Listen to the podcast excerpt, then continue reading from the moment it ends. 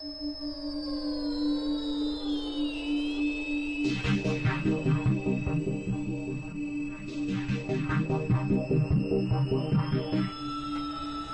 take your seats quickly, ladies and gentlemen.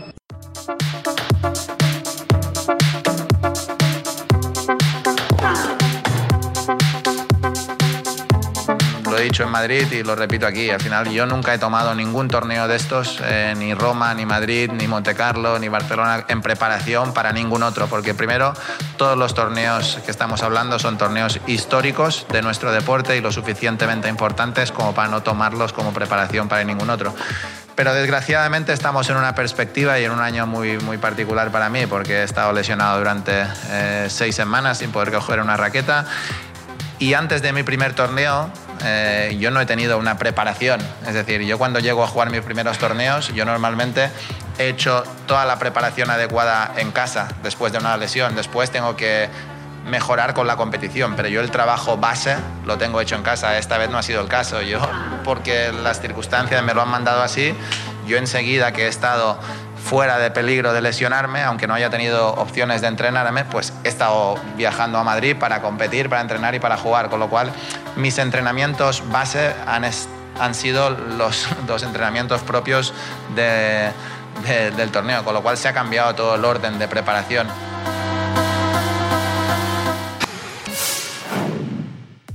Y ahí fue, ¿no? Game over para Rafa octavos de final en el foro itálico ante Japovalov con dolor, otra vez fuerte dolores en el pie izquierdo. ¿A qué versión de Nadal te hace acordar esta vuelta en 2022? Podría ser la del 2013, dice Jorge, pero este Nadal es muchísimo más estratégico y martilla menos al revés. Edgar Appi dice, o Rappi, no lo veo como la vez anterior. Está más lento, le falta para su ritmo habitual. Jesús, Jesús Luis, José Luis, dice, Rafael Nadal está en búsqueda de su mejor versión. Bueno, ¿a qué versión de Nadal te hace acordar esta vuelta al 2022? Tuvo varios regresos, ¿no? Muchísimos. Después de, de lesiones. Eh, y ahí alguien se acordaba la del 2013, donde después se encadena, creo que no va En el 2005 empieza, un- sí. empieza un problema a Pablo con el escafoide Sí, en su pie, sí. que ahí se le rompe. Si bien ya el problema lo trae desde muy chico, pero ahí en el 2005 es cuando se le empieza a complicar mucho más las cosas a, Rafael Nadal. Exactamente. Eh, bueno, ¿cómo? Porque tuvo un regreso a principio de año, después de estar varios meses afuera por justamente sus dolencias en los pies, y regresó con todo, terminó haciendo el mejor arranque de temporada de su carrera. Después lo de, pasó lo de la costilla, y cuando parecía que estaba engranando, bueno, pasó lo que pasó en, en Italia. Entonces ahí se nos llenó, por supuesto, de preguntas, to- todos nos llenamos de preguntas, imagino que por ahí él también. Hoy hay que decir que entrena, en, se entrena en su academia y el miércoles estaría viajando a París. ¿eh? Si alguien tenía alguna duda, Rafa viaja a París. Creo que todos teníamos duda que Rafael Nadal si iba a jugar o no. No sé qué piensan ustedes, Mariana, Orsa. En cuanto a, a Roland Garros, sí, eh, creo que la lesión, no la lesión, bueno, ese dolor en el pie que tiene, que parecía que se le había ido, que le había permitido eh, competir en, en plenitud en el comienzo de temporada, cuando lo vemos renguear frente a Yapovalov, nos quedamos todos como choqueados, Claro. diciendo, uy, esto no, lo- el problema era en la costilla, ahora Mm. del pie ya estaba bien. Bueno, que le vuelva esa, esa misma molestia fue choqueante, creo que fue muy desmoralizante para él y para su equipo. Creo que si llega sin dolor a París, y la primera semana va a ser clave, porque el registro que viene teniendo Rafa Nadal en este el 2022 es muy bueno. Claro.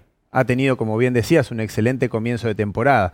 Esta, este accidente o esta falta de ritmo y de victorias las podría conseguir en esa primera semana de París. Dependiendo también el, el cuadro que le toque, ¿no? Por supuesto. Recordemos que es el quinto preclasificado en, en si París. pasara, si pasara esa primera Sí. semana, eh, creo que él ya tendría o dispondría de las herramientas necesarias como para llegar lo más lejos posible. Ajá. Creo que la primera Clave semana la para primera Rafa semana. eh, siempre lo es, Sí, claro. pero dada la circunstancia de Rafa, en, en este año aún más. Quizás es el, el error que tenemos todos, ¿no?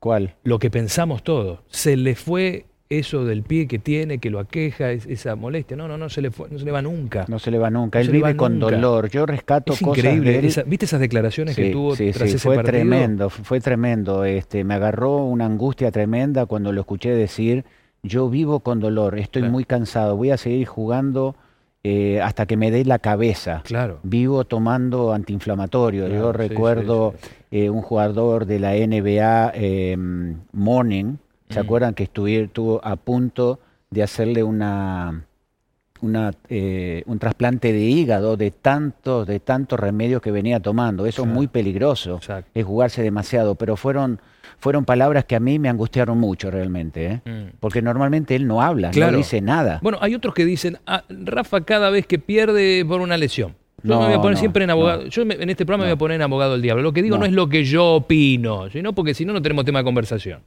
Hay gente que dice, ustedes que son especialistas van a decir, Sí. no, bueno, sí, veo que puede ser, no, nada que ver. no, Que, yo- yo que no. Rafa cada vez que pierde acusa un inconveniente físico. No, nunca, nunca jamás. Y en todo caso, si él comenta... Para mí, ¿eh? Pará, porque se, te, pará, te lo digo bien, ¿eh? No, porque- Sí. ya veo que me- se levanta y me caga trompa. Este, que yo, viste, hablando. Sí, sí. Porque algunos dicen, ¿por qué tiene la necesidad de decir lo que le pasa?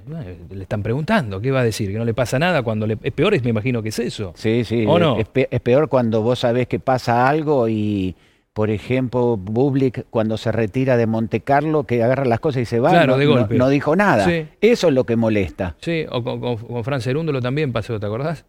A ver, frente a Shapovalov, Nadal pierde porque el dolor en el pie pasa a ser limitante. Claro. No logra cerrar en el, en el segundo set y ya en el comienzo del tercero empieza a renguear Sí, claro. y, y a partir de ahí el canadiense, que le gusta enfrentar al español y que siempre lo ha complicado más allá de que le había ganado solo una vez antes de Roma, comienza a, a tomar el control, pero porque Nadal deja de desplazarse con, con naturalidad y con normalidad. Con Chapovalov pierde por el dolor en el pie. Totalmente. Y no Sí, dijo nada, no dijo perdí porque... No, él contó lo por que le el pie. pasa. ¿Y, No cuántas veces, ¿Y cuántas veces habrá ganado con dolores y no dijo nada? Bueno, en También, la ¿no? final del año pasado en Roland Garros, ¿sí? que pierde con Novak Djokovic, Sí. la gente no sabe, pero él estaba con mucho dolor en el pie y nadie sabía esas cosas. Ajá. Y bueno, Claro, claro, uno investigando, trabajando, preguntándole a Mariana, hablando con Orsa, me pasaron la info que estaba mal del pie. Mm, Muñeca izquierda, el psoas ilíaco, rodilla, pie izquierdo, tobillo, rodilla derecha, fíjate la cantidad de veces. Abdominales, costillas, bueno, esto fue estreno, ¿no? Esto es algo nuevo fue. Muñeca derecha y codo derecho. ¿eh? Las lesiones de Rafa Nadal. Y así todo. ¿Es candidato? ¿Es candidato a, a Roland Garros? Y es el dueño de la casa, ¿no? Ah, es y el que te abre las puertas y te dice, pasá. Hay que Mm. ver, como dice Orsa y como dice Mariana, la primera semana. La primera Mm. semana va a ser algo muy importante y el cuadro que le toque también. Yo creo que, mm, bueno, tuvo fractura por estrés en el escafoide tarsiano, yo también tuve eso y al día de hoy te sigue molestando de por vida si seguís teniendo edema óseo, la lesión la va a seguir teniendo, entonces cuando se esfuerce demasiado va a sentir el dolor. Igualmente, a mí me sorprendió que rindiera tan bien en cancha dura, que es lo primero que te contraindican por el impacto. El tema es que en polvo de ladrillo los puntos son más largos, entonces por ahí no tenés ese mismo impacto, pero sí mayor desgaste. Eh, para mí puede jugar porque es aguantarse el dolor y me parece que lo viene haciendo muchísimo y cuando uno se concentra y se enfoca y más él que tiene una cabeza infernal, creo que lo puede hacer. Ahora, partidos a cinco sets con rivales cada vez mejores y más jóvenes que físicamente estén mejor, ahí se le va a complicar. Claro. Pero para mí de cabeza lo puede, lo puede aguantar porque es Rafa Nadal. Me parece que pasa por ahí. Vamos a escucharlo hablando del calendario. Eh, No, no solamente de, de él en lo personal, sino en general. Lo que es el calendario hoy, si sos un jugador profesional y, y tenés que jugar todo y querés ganar y jugar todo. Mira, escucha. Yo estoy, eh, y, y lo digo de verdad, yo estoy totalmente a favor que los calendarios sean de, de, de 12 meses, si quieres, por, por una simple razón, porque que haya torneos durante 12 meses hace que mm, más personas eh, puedan tener un puesto de trabajo. eh, cuanto más torneos haya, más gente está viviendo de nuestro deporte y esto hace también nuestro deporte grande. No solo que los mejores jugadores ganen mucho dinero, también que haya más gente viviendo de nuestro deporte hace que nuestro deporte sea más grande. ¿Cuál es el problema? Para mí el problema en nuestro deporte es uno mucho más grande, que es que nosotros tenemos durante prácticamente 11 meses torneos importantes. ¿Sabes? Y eso hace que los jugadores no tengamos normalmente una, una ventana eh, de dos meses y medio para poder decidir si queremos parar o jugar sin tener la sensación de que estamos perdiendo opciones de, jugar torneos importantes o opciones de perder posiciones en el ranking. Para mí este es el problema más grande, es no tener en un momento de la temporada un espacio de dos meses y medio sin torneos Masters 1000 o 500 o torneos grandes que puedan perjudicar mucho tu ranking si no los juegas. Bueno, lo que nos pasa a nosotros con nuestro programa. A veces no sabemos cuándo vamos a aparecer porque si, no es un Grand Slam son los Master 1000 y no, no, salimos al aire. ¿eh? un respirito, por favor, para, ¿no? lo tenemos. ¿Están, de acuerdo, ¿Están de acuerdo con Rafa? Eh, yo hablo por mí, ¿eh? Sí. En mi época había, estaban todos los torneos. Uno mm. tomaba la decisión si jugaba o no jugaba. Es verdad que uno firmaba por 12 torneos, mm. ¿sí?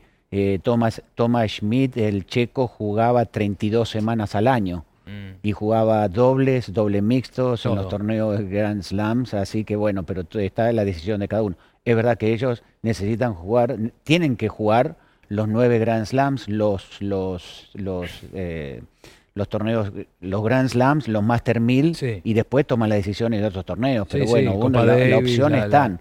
Sé que hay una cierta edad que en este momento no recuerdo y lo estábamos hablando afuera, hay una cierta edad que uno puede decir, bueno, no juego y no me computan un punto, o cero punto, perdón.